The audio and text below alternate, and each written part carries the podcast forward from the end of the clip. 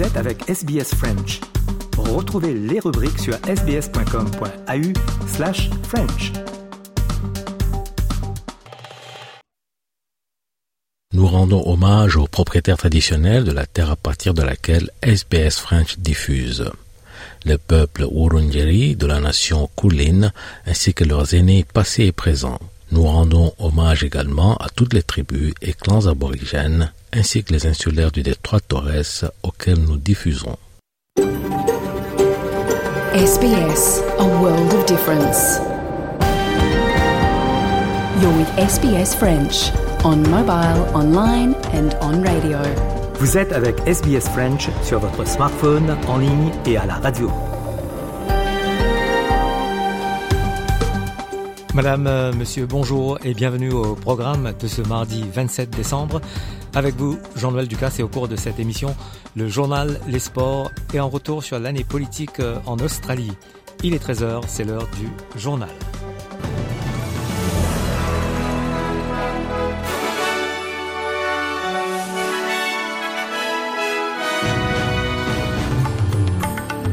Et tout d'abord, les grands titres du jour. Les autorités avertissent les Australiens de prendre des décisions sensibles en matière de sécurité aquatique après plusieurs décès par noyade pendant cette période des vacances. Le ministre ukrainien des Affaires étrangères fournit plus de détails sur un sommet de paix conditionnel avec la Russie en février prochain. Sport, Andu Comanche mène dans la course de voile Sydney-Hobart.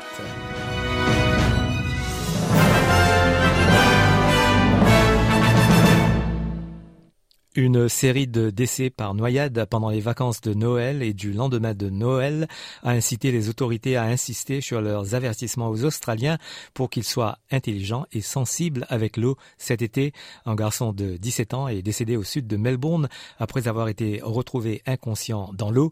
Un homme s'est noyé dans un lac du nord-est de l'État. Un homme de 19 ans s'est noyé le jour de Noël à Lorne dans le sud-ouest du Victoria et une femme de 73 ans s'est noyée au sud d'Adélaïde. Les polices du Victoria et de l'Australie du Sud préparent des rapports pour le coroner. Cela survient alors que deux jeunes filles du Victoria, âgées de 10 et 11 ans, ont été secourues à St Kilda Beach à Melbourne. Kane Trella de Life Saving Victoria rappelle aux gens de rester vigilants autour de l'eau. The, the tragedy is that almost every drowning is preventable what we're doing is encouraging people to make good decisions before they come to the beach and make sure they know where they're going and that the place that they are going is an appropriate place to swim. We'd encourage everyone heading to the beach over the next couple of days to head to beachsafe.org.au, download the BeachSafe app. That'll tell you where the lifeguards and lifesavers are going to be and what the risks are associated with each of the beaches across the country. Des avertissements de canicule pour l'Australie occidentale, l'Australie méridionale, le Victoria et la Tasmanie avec des températures supérieures à la moyenne. Adélaïde devrait atteindre un maximum de 40 degrés Celsius, tandis que Melbourne s'attend à un maximum de 37 degrés ce mardi. Plus au nord, un avertissement de temps violent reste en place pour le territoire du nord dans certaines parties des districts de Bar et de Simpson. L'officier en chef adjoint Gary Cook de la Country Fire Authority dans le Victoria avertit de se bien renseigner sur les plans de survie. You know, get back to the basics, have a plan, uh, make sure you discuss that with your family and have a plan uh, for what you're going to do. Um, monitor the local conditions around your area. Understand whether there's fire restrictions in force in the area are and what you can and can't do with fire. And importantly, download the Vic Emergency app that'll allow you to monitor conditions on a daily basis. Les opérateurs d'applications de rencontres rencontreront le gouvernement fédéral pour discuter des mesures de sécurité et des domaines de réforme législative potentielles. La ministre des Communications, Michelle Rowland, a annoncé qu'elle rencontrerait des représentants au cours de la nouvelle année et affirme que la sécurité en ligne est devenue une préoccupation communautaire croissante. Madame Rowland a rencontré des représentants pour la première fois en novembre après qu'une enquête de l'Institut australien de criminologie a révélé des taux élevés de violences sexuelles, de harcèlement, d'agression sur les services de rencontres en ligne. Les trois quarts des personnes interrogées ont été victimes d'une force, d'une forme de violence sexuelle en ligne au cours des cinq dernières années. Le gouvernement se prépare à travailler avec des opérateurs d'applications de rencontres pour améliorer la sécurité en utilisant les connaissances de la police, des experts en violence domestique et des victimes. Aux États-Unis, 27 morts suite euh, d'une tempête de neige dans la région de Buffalo, dans l'ouest de New York. Les autorités disent qu'il s'agit de l'une des pires catastrophes liées aux conditions météo de l'histoire des États-Unis et ont averti qu'il pourrait y avoir plus de morts. Ceux qui ont perdu la vie autour de Buffalo ont été retrouvés dans des voitures, des maisons et des bancs de neige. Certains sont morts en pelletant de la neige alors que d'autres, lorsque les équipes d'urgence n'ont pas pu répondre à temps aux crises médicales. La tempête de neige est responsable d'au moins 50 morts à travers les États-Unis avec des efforts de sauvetage et de récupération en cours. La gouverneure de New York, Kate Cathy Hochul, a averti que le danger n'était pas écarté. And as much as we can see the skies right now, we know that uh, the storm is coming back. So anyone who declares victory and says it's over, it is way too early to say this is uh, at its completion of uh, maybe the severity is downplaying now, and right now it's not as bad as it had been over the last couple days, but it is still a dangerous situation to be out.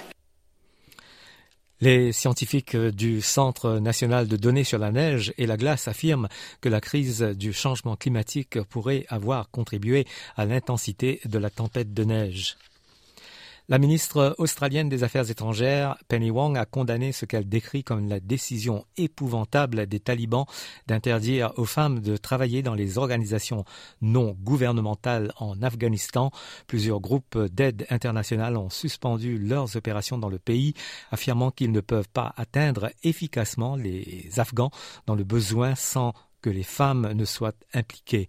Dans une déclaration sur Twitter, la sénatrice euh, Penny Wong a déclaré que la décision affecte gravement la capacité du pays à faire face à une crise humanitaire majeure.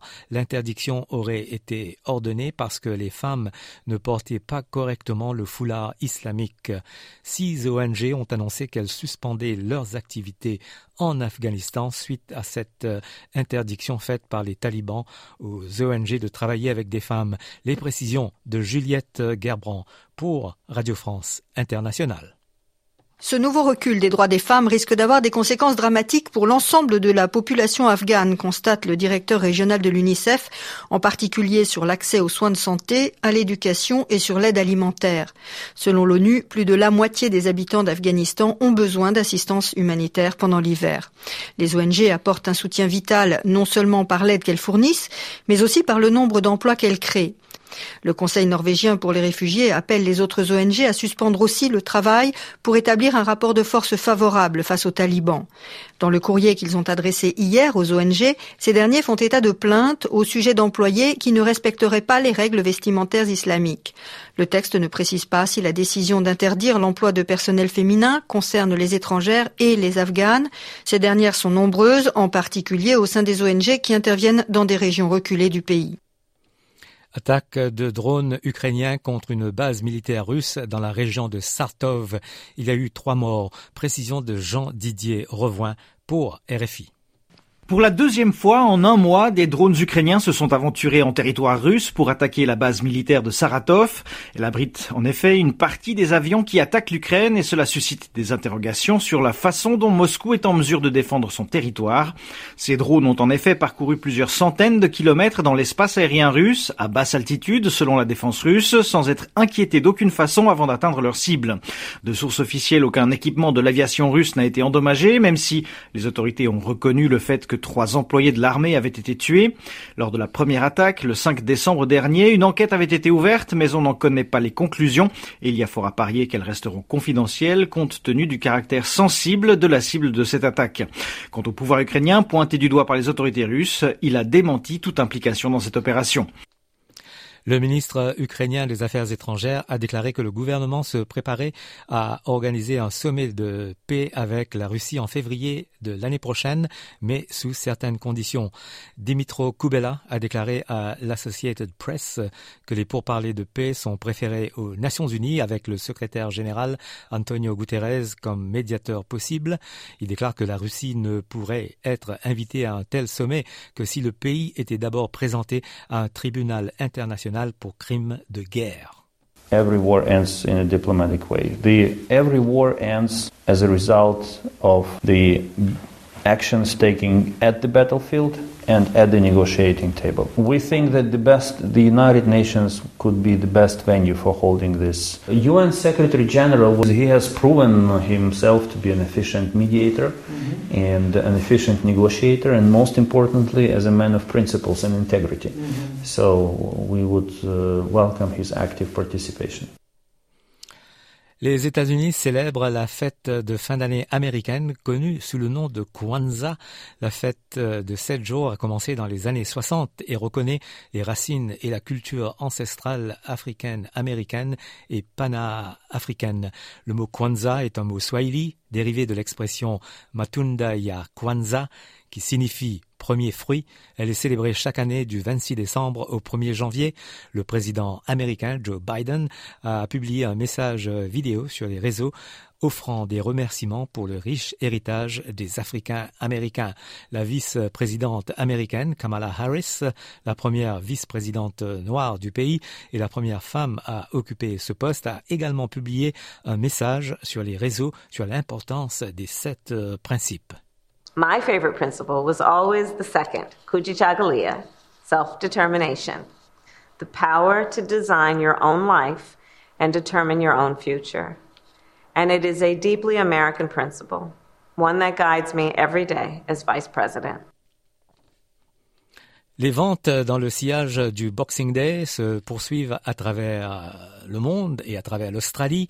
Malgré l'inflation et les pressions du coût de la vie, l'Australian Retailers Association s'attend à ce que les ventes au détail restent fortes.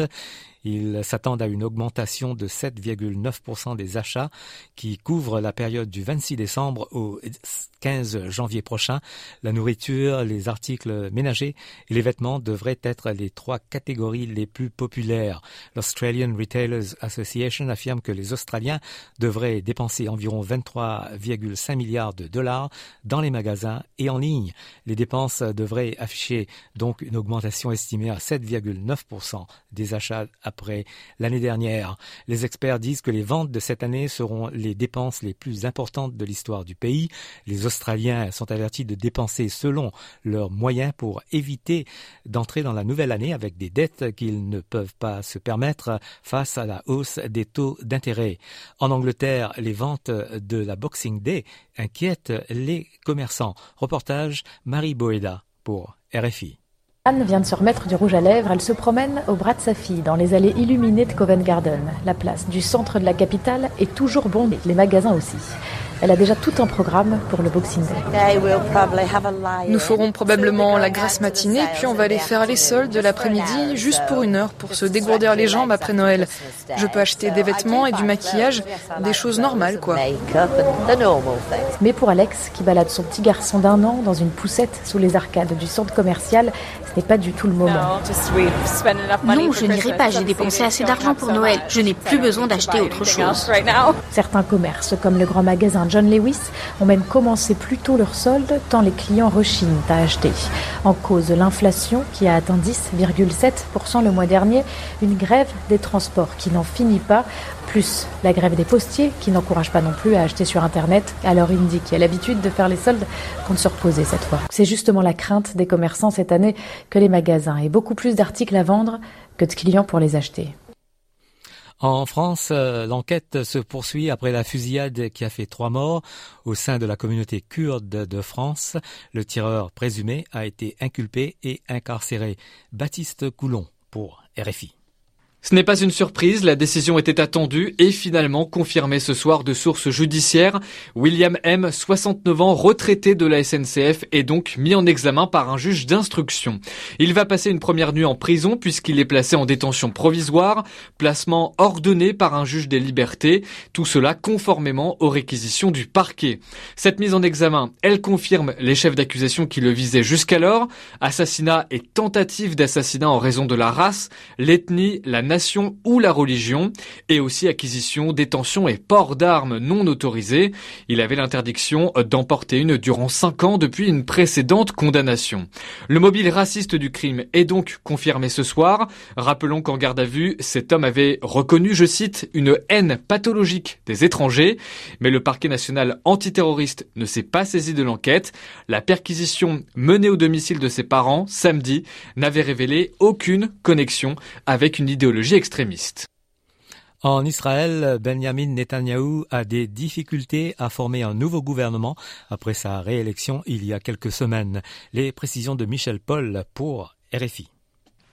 Objectif jeudi prochain pour l'investiture du nouveau gouvernement israélien, c'est le vœu de Benjamin Netanyahu, mais l'échéance, estime-t-on dans l'entourage du Premier ministre pressenti, pourrait en fin de compte être reporté au lundi 2 janvier, la date limite. C'est que les choses se compliquent une fois de plus, remue-ménage au sein du Likoud, le parti de Netanyahou. Là, les portefeuilles ministériels n'ont pas encore été distribués, dissensions internes du côté des nouveaux partenaires de cette future coalition, la plus extrémiste qu'ait connue le pays, mais également les fuites sur le contenu des accords déjà signés provoquent un certain malaise, à tel point que Bibi lui-même a dû mettre les choses au point après les propos de la députée ultranationaliste Orit Strouk, selon lesquels les médecins devraient être autorisés à ne pas fournir de soins en contradiction avec leur foi religieuse, Binyamin Netanyahu a réagi il n'y aura pas de discrimination de ce genre dans mon gouvernement, proclame-t-il, en citant notamment la communauté homosexuelle.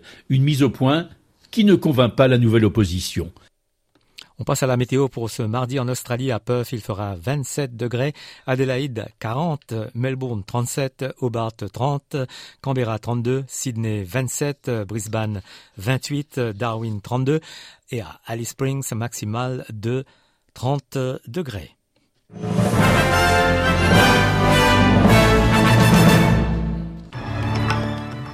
Un rappel des grands titres du jour, les autorités avertissent les Australiens de prendre des décisions sensibles en matière de sécurité aquatique après plusieurs décès par noyade pendant cette période des vacances. Le ministre ukrainien des Affaires étrangères fournit plus de détails sur un sommet de paix conditionnel avec la Russie en février prochain. Andu Comanche mène dans la course de voile Sydney-Hobart. Fin du journal et dans quelques instants, le journal des sports avec euh, Thomas Mercier.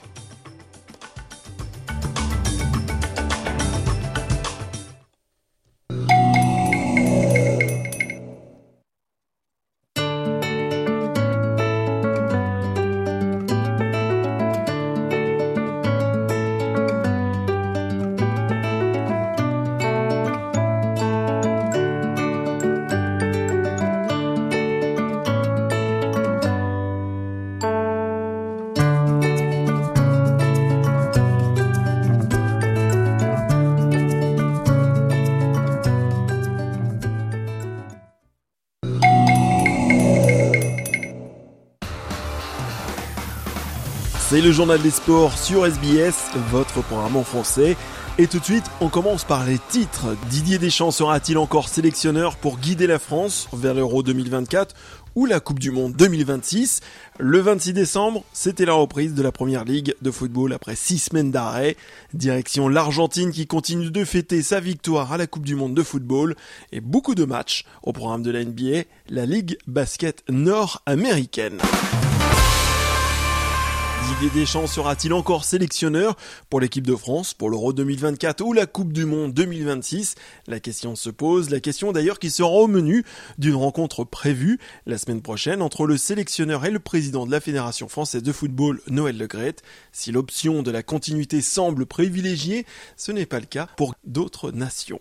Oui, c'est le cas des Bleus, malheureux après leur échec en finale au tir au but. Leur Coupe du Monde a été réussie sous la direction de Didier Deschamps. Sera-t-il pourtant encore sélectionneur pour guider la France vers l'Euro 2024 ou la Coupe du Monde 2026 La question sera au menu d'une rencontre prévue la semaine prochaine euh, avec euh, entre Deschamps pardon et le président de la Fédération française Noël Legrette. Alors si l'option de la continuité semble privilégiée, ce n'est pas le cas d'autres nations, Arthur Verdelet. Portugal, Brésil, Belgique ou encore Ghana. Ces pays cherchent tous un nouveau sélectionneur depuis leur élimination de la Coupe du Monde au Qatar. La Pologne se joint à la liste en limogeant ce jeudi Czeslo Michniewicz. Le Portugal est en quête du successeur de Fernando Santos, limogé après l'échec surprise en quart face au Maroc. Le nom de José Mourinho circule, mais le Special One reste sous contrat avec l'AS Rome. En Belgique, l'éviction dès la phase de groupe est fatale à Roberto Martinez, démissionnaire. Son ancien adjoint Thierry Henry fait partie des options, tout comme Vincent Compagnie. Le français Hervé Renard, très en vue au mondial avec l'Arabie Saoudite, est également évoqué.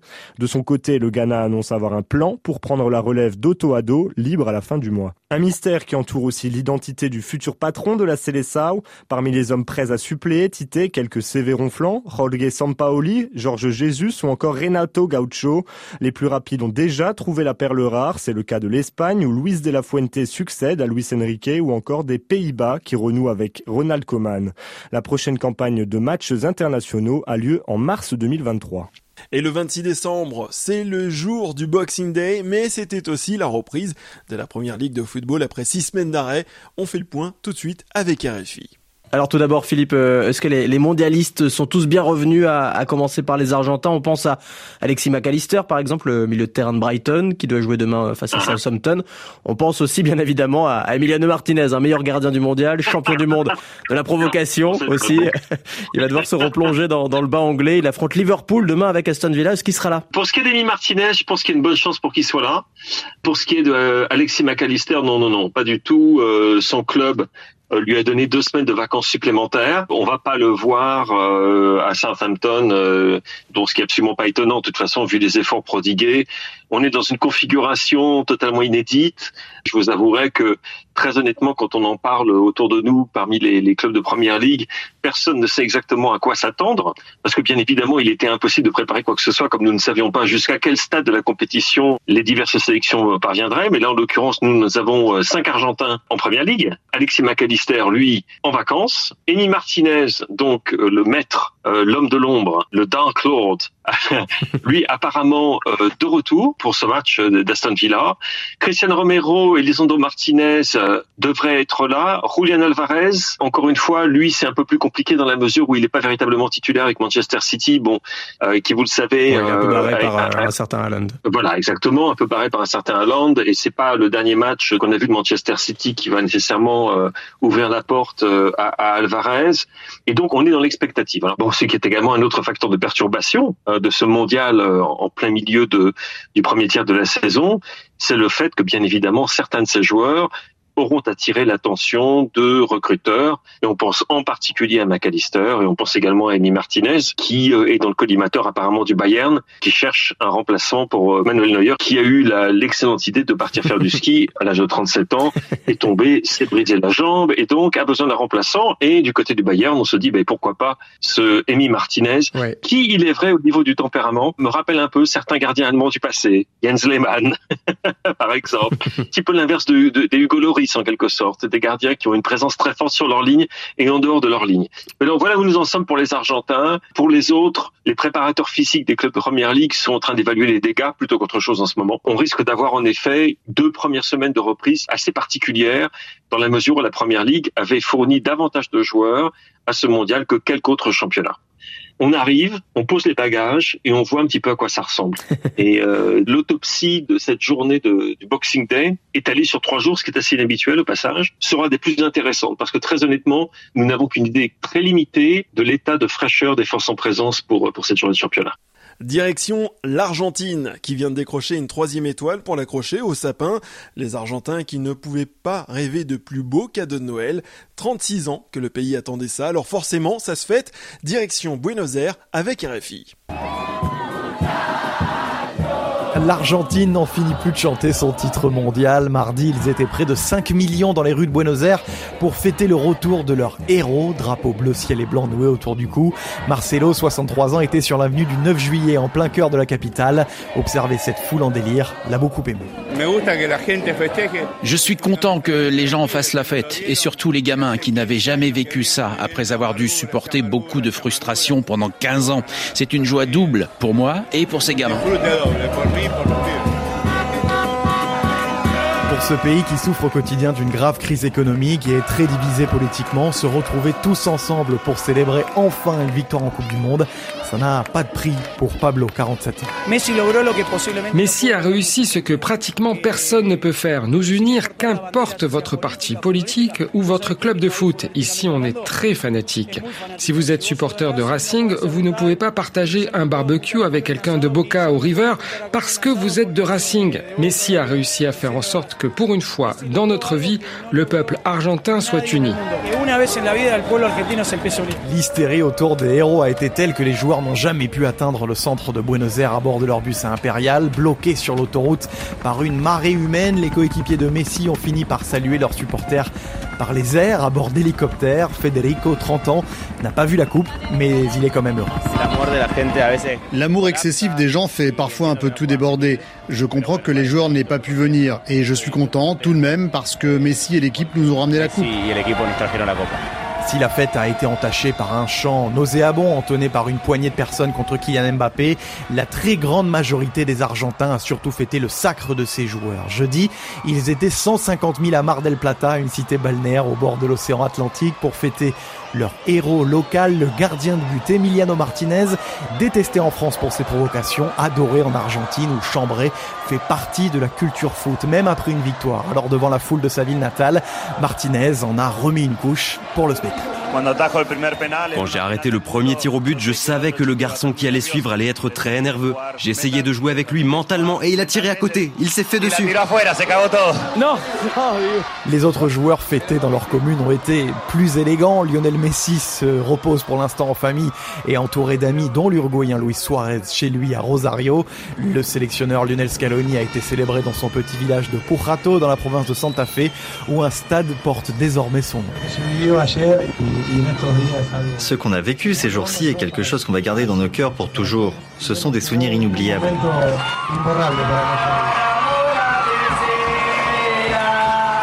Des jours inoubliables pour tous les Argentins. Vous entendez l'attaquant Julian Alvarez, 22 ans, de retour dans sa petite commune de Calcin. Comme lui, tous ont prévu de continuer de chanter, au moins jusqu'au nouvel an.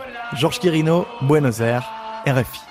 Beaucoup de matchs prévus au programme de la NBA, la ligue de basket nord-américaine, la NBA qui a fêté Noël sur le parquet avec plus de 10 matchs joués en une journée.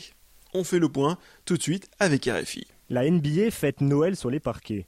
Très attendu chaque saison, le 25 décembre est le rendez-vous des grands matchs et des stars. 14 heures de basket à la suite avec 5 affiches au programme.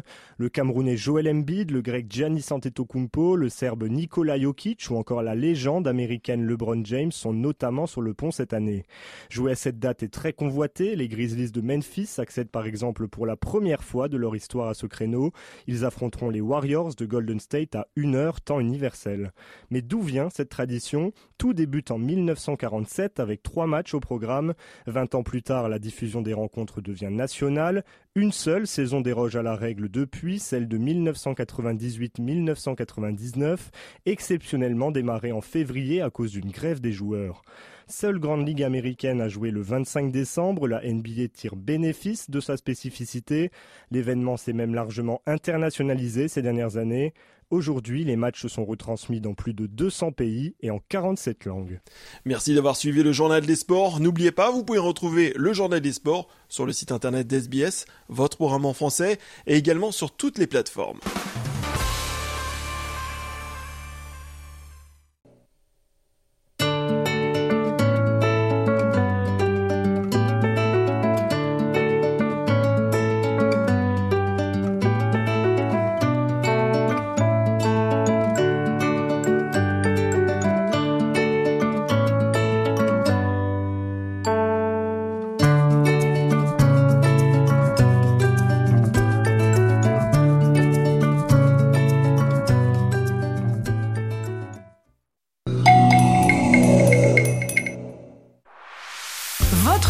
Communauté, vos conversations. SBS French. Des conflits à l'étranger aux catastrophes naturelles, plus près de chez nous, les événements locaux et mondiaux ont marqué l'esprit de nos politiciens en 2022. Les Australiens ont élu un nouveau Premier ministre en mai, mais la question de la culture du Parlement a continué à dominer le débat public cette année. Et nous allons expliquer pourquoi. Retour sur une année politique australienne mouvementée. I gave it everything I had. There was a media firestorm. Google it, mate. C'était l'été du tennis et de la réouverture au monde, et l'Open d'Australie était prêt à accueillir de nouveau les foules à Melbourne. Mais pour le gouvernement fédéral, l'année a commencé par une polémique sportive impliquant une star du tennis qui n'était pas vacciné contre le Covid-19. En janvier, le joueur serbe Novak Djokovic a tenté de contester la décision du ministre de l'immigration d'annuler son visa pour l'Open d'Australie. Mais la Cour fédérale a rejeté sa demande de contrôle judiciaire auprès du Premier ministre de l'époque, Scott Morrison, invoquant la nécessité de maintenir des frontières solides. If that evidence is insufficient, then he won't be treated any different to anyone else and he'll be on the next plane home. Djokovic a été ainsi expulsé en 2022 avant même le début du tournoi. Cependant, il pourra de nouveau concourir Down Under en 2023. À y regarder de plus près, non seulement les règles de la pandémie ont fait vaciller les chances du champion de se présenter sur le terrain en début d'année, mais le débat sur les règles de santé Covid-19 nous a poursuivis toute l'année. Le cabinet national a finalement décidé de supprimer les périodes d'isolement obligatoires, marquant un changement significatif dans la façon dont les autorités australiennes ont géré la maladie. Dans le même temps, les actions d'un ancien dirigeant pendant la crise sanitaire ont déclenché une enquête sur l'autonomination de Scott Morrison à plusieurs portefeuilles. L'intéressé affirme que la décision avait été prise dans un contexte de pression extrême et de réponse urgente à la pandémie Covid-19. Mr. Speaker, I gave it everything I had.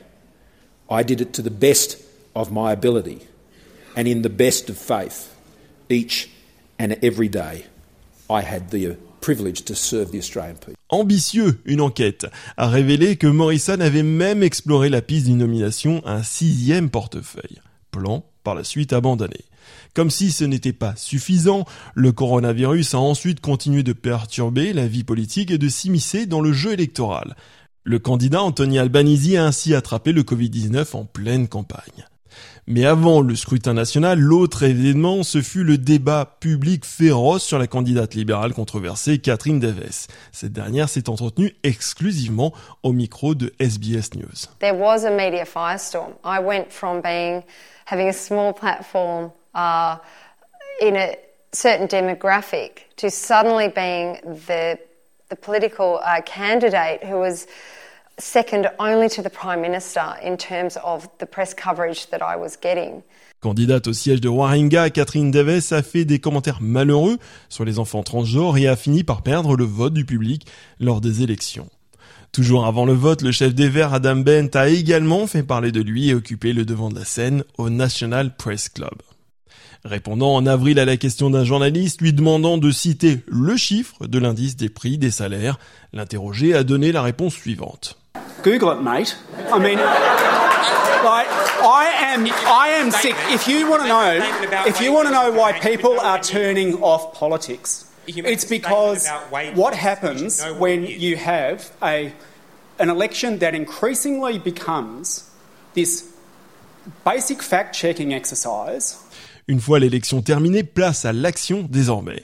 Le leader travailliste Anthony Albanese a pris ses fonctions de Premier ministre. Il n'a pas perdu de temps pour se rendre à l'étranger et tenter de renforcer les relations internationales. The new government that I lead's position was welcomed by the leaders of the United States, Japan and India and I look forward uh, to going forward and building those relationships. De l'autre côté du globe, justement, la guerre en Ukraine était dans tous les esprits après l'invasion des troupes russes dès le mois de février. Le gouvernement australien y apportait une aide militaire. Toujours en parlant d'aide, on ne peut s'empêcher de penser aux urgences liées aux inondations, si souvent à la une des journaux, et aux mêmes eaux causant des ravages en Nouvelle-Galles du Sud. À Eshuka Mohama, à la frontière du Victoria, la rivière Murray a également culminé. De débordement et de stratégie. Il en fut également question si l'on se réfère aux accusations portées par l'ancienne membre du personnel libéral Brittany Higgins. Un règlement confidentiel a semble-t-il été conclu avec le Commonwealth en cette fin d'année. Sur une note sombre, les hommages des politiques de tous bords ont influé lors du décès de la reine Elisabeth II en septembre. Mais, n'en souhaitant retenir que le meilleur après cette année quelque peu difficile, épuisé dans son héritage une vision pour les années à venir, nous vous proposons de terminer cette rubrique sur ces quelques mots remplis de sagesse et prononcés par le chef de l'opposition, Peter Dutton, qui rendait hommage à la reine. A monarch who ruled with an absolutely huge heart and wisdom both innate and gained from almost a century of life and experience. I gave it everything I had. There was a media firestorm. Google it, mate. 13h et bientôt 42 minutes sur les ondes de radio SBS. Vous écoutez le programme en français. Et dans 36 secondes, on revient à la politique australienne.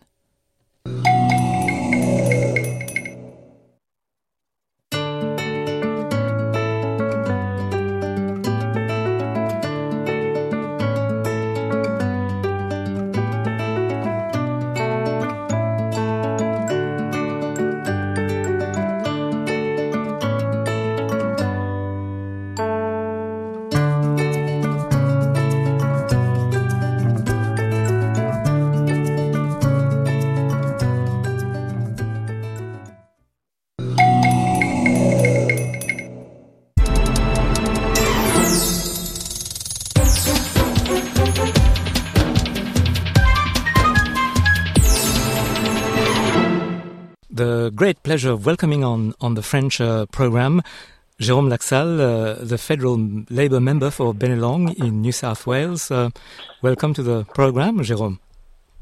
Thank you very much for uh, having me, Jean. It's um, great to be back on your show. And um, first of all, congratulations on, on getting elected to the federal parliament in, in Australia and winning Benelong for Labour for the second time in more than 70 years. It must have been a great feeling. Yeah, it was. It was a bit nerve wracking for a few days there, but um, uh, yeah, it was a good result. It certainly felt like uh, you know the result that we're going to achieve locally after um, uh, after a couple of weeks of campaigning. But uh, as you said, only the second time in 70 years that Labor has won it. So Benelong only chooses Labor in the most exceptional circumstances, and we hope to be able to work really hard for them here in Sydney, in this part of the world um, over the next three years. And how are you finding Canberra? Uh, look, I'm very fortunate to have had 10 years experience as an elected official before. So I sat on the City of Ryde Council for 10 years, um, five years as mayor. So whilst the job's obviously bigger and harder and different in many respects, um, it's not foreign. So, you know, I've been, you know, um, exposed to the amount of emails and phone calls and invitations you get invited to as an MP. You know, as a mayor, mm-hmm. it's quite similar. As an MP, you know, it's just the area is a little bit bigger. Um, but look, yeah, it's not foreign. Um, the travel to Canberra is obviously new and, and can be uh, difficult at times, but you know, it's part of my job and it's what I signed up for, and I'm I'm enjoying it so far. So you, you, you were recently sent to France by the Albanese government, and I think also you went to Belgium. What can you tell us about this um, official visit in Europe? Yeah, so very um, pleased to be part of the first uh, delegation to visit Europe um, uh, since COVID, uh, and obviously since um, our, uh, let me put it politely, our strained relations uh, of late. Um, obviously, the Prime Minister went over early on in his um, uh, in his the start of his administration and was able to reset relations not only with uh, President Macron but also with uh, the EU. Uh, and this was the first delegation to go visit. So yeah, we visited uh, European Parliament's um, one of their headquarters in Brussels. Met with the chair of the Foreign Affairs Committee and the Australia EU friendship uh, group over there, um, and then we spent a few days in France as well, meeting with um, uh, chairs of the Australia France Parliamentary uh, Union, but also the chair of the um, Economics Committee and the chair of the Defence Committee. Key issues we discussed um, were the EU FTA, uh, the free trade agreement that uh, is currently uh, under negotiation that had previously stalled under the former government uh, in Europe and in France in particular. The environment and climate are very important.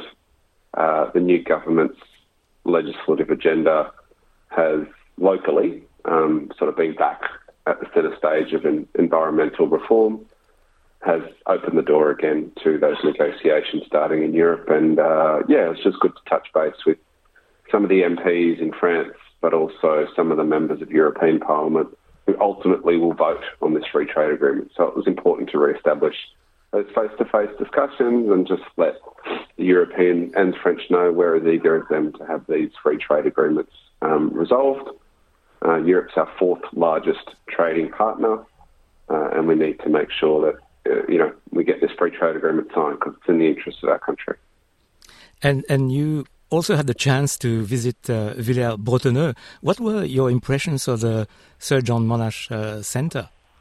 Oh, it's it's just extraordinary. It's not just the centre, but the town. Like um, to you know, you've heard about it, and like, you know, you may have seen footage of Anzac ceremonies there, but to actually be there is pretty special. Um, the Sir John Monash Centre is an extraordinary um, uh, museum, um, very interactive. So it's uh, um, lots of video um, uh, displays uh, and you know immersive surround sound, and which, which can be quite powerful and emotional. Um, then obviously the landscape surrounding the centre is is um, you can just picture what it would have been like during the horrors of uh, both World Wars, but particularly in World War One. Then going through the town, um, you see Australian flags, uh, are quite a regular feature. And then there's also a museum, Franco-Australian Museum in town, next to the Victoria School, which the Victorian government built uh, as Villas Bretonneux was rebuilding. Um, uh, one of the quirky features of this school is that um, it's got a school hall. Not many hall, not many um, primary schools in France have school halls. This is one of the only ones that does, maybe even be the only one. And it just, you know, it's got the wooden floor and the stage as basically every primary school has in Australia. And to see this hall, which is used not only by the school but by the whole community, uh, is pretty special. Um, and in the playground of the school, there's a big sign uh, that says "Never forget Australia, n'oublie jamais l'Australie," which is um, also very cool. Uh, just to learn that history and to see the connection was pretty special. Thank you so much for coming on to the French uh, language program. We wish you all the best for next year in 2023 and uh, a happy new year. Joyeux Noël, bonne année. Bonne année, merci, au revoir. Au revoir.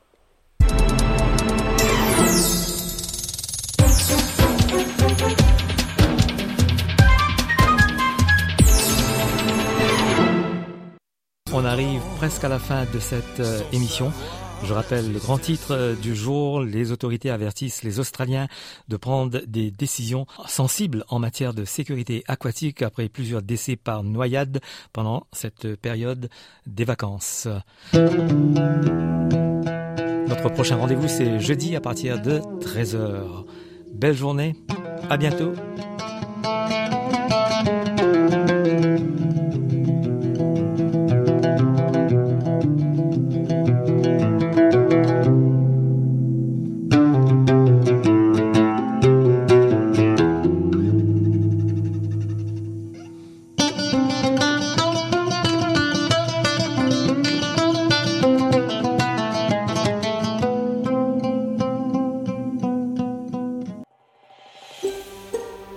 Entendre d'autres rubriques comme celle-ci, écoutez-les sur Apple Podcasts, Google Podcasts, Spotify ou n'importe où où vous obtenez vos podcasts.